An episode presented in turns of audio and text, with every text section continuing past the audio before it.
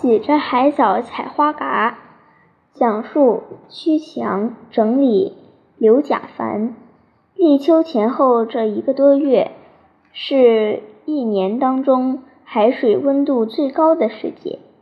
早些年，每到这个时时间段，就是我们洗着海藻采花蛤的好日子。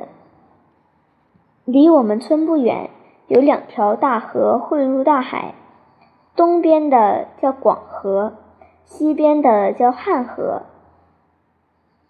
两条河进入大海后，就形成了两条深深的海沟，分别被我们叫做东港和西港。靠近西港这片海滩是淤泥滩，属。丝嘎、布嘎、乌眼嘎、海螺之类喜欢的环境。靠近东港那边的海滩是远近闻名的云溪沙滩，海海沙晶洁白晶莹，细细的，没有一个粗沙粒，就成了大花蛤最舒服的栖息地。每逢夏天，每逢暑假和星期天，只要潮水枯潮时段合适，我们这些十几岁的发小们就带着小沙、小抄网和挎肩网兜，相约到东港洗海藻、采花蛤。小抄网是用一根与身高差不多的细木棍。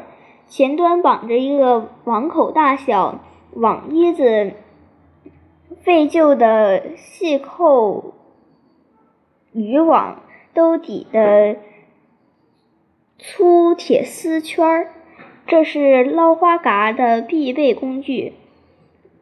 挎肩网兜也是用网衣子做的，是用来盛放花蛤的。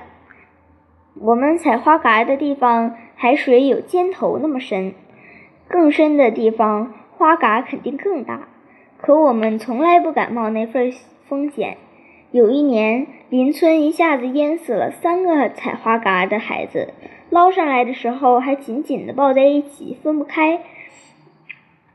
我们都去海滩现场看过，留下了刻骨铭心的记忆。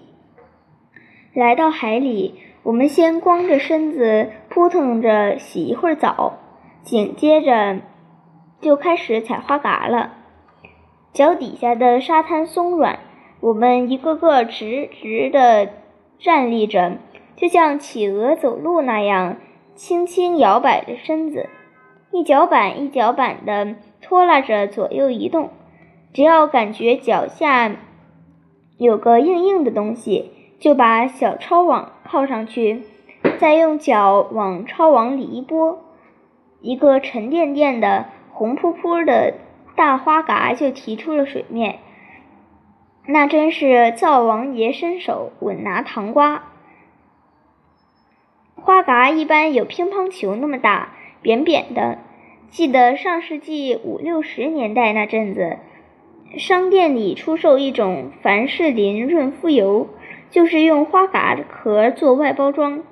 我们通常都叫。蛤油五分钱一盒，采到大花蛤那是常有的事儿，像鸡蛋、鸭蛋、鹅蛋那么大小，一点也不稀罕。有一年，恰恰是立秋这一天，我们几个同学冒着淅沥沥的小雨去采花蛤。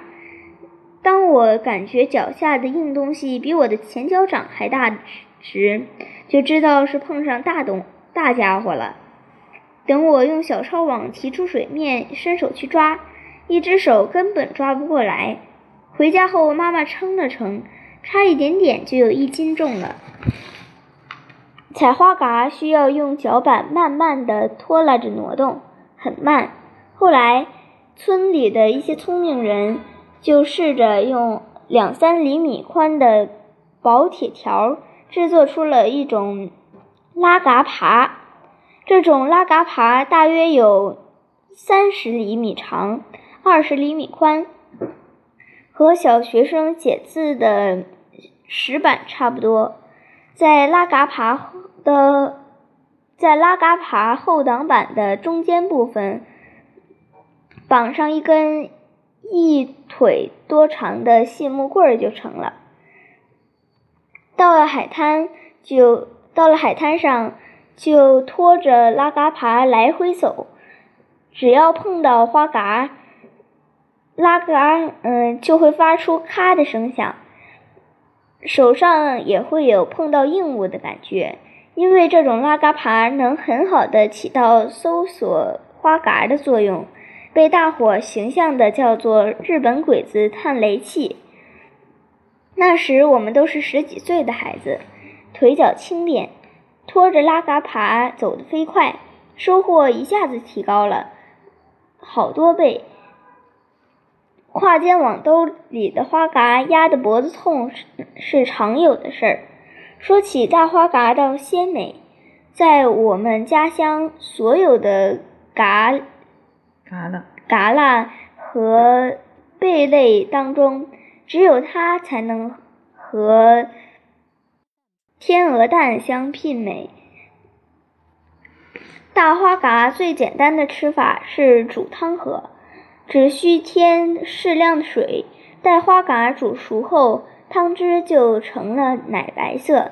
拿起一个花蛤肉丢进嘴里，真是既鲜美又有嚼头。吞下蛤肉，再用壳。舀一点汤汁，细细咂摸，更是鲜美的不得了。每逢过节或家里来了客人，就用芸豆和大花蛤开面卤吃手擀面，只需再额外加一点香菜末，一个个就会吃得大呼过瘾。蛤肉也可以用来包饺子和蒸烫面菜饺。那是要把花蛤用刀撬开，取出蛤肉，再切成手指尖大小的丁，拌着应应季瓜菜打馅儿，保准能让你吃个大肚溜圆，饱嗝连连。前几年那片海滩上要建设工业园，一下子把海滩填了好大一片，晒盐池和养殖池都不见了。广河和汉河也都改了道，不用说，东港和西港没有了原来的模样。这样一来，好些鲜活的滩涂贝类都消失了，尤其是大花蛤，因其对生活环境要求高一些，更是彻底消失的无影无踪。村里人每每说起来。都会流露出深深的怀念之情。去年夏天，我八十二岁的老爸爸去赶去赶小海，意外的捡到一个大花蛤，他兴高采烈的拿回家，一进门就对我们大声嚷嚷：“快来看，大花蛤还没绝种！”尽管就这一个花蛤，老爸还是要我妈。用它和芸豆开了面卤吃手擀面，我知道，老爸这是要找回当年的味道。这个花蛤壳被我带回家放在花盆里，我要好好保存起来。再过些年为孩子们讲述昨天的故事，这就是个很好的标本。嗯，这个字念“妥”，妥一“妥”多长？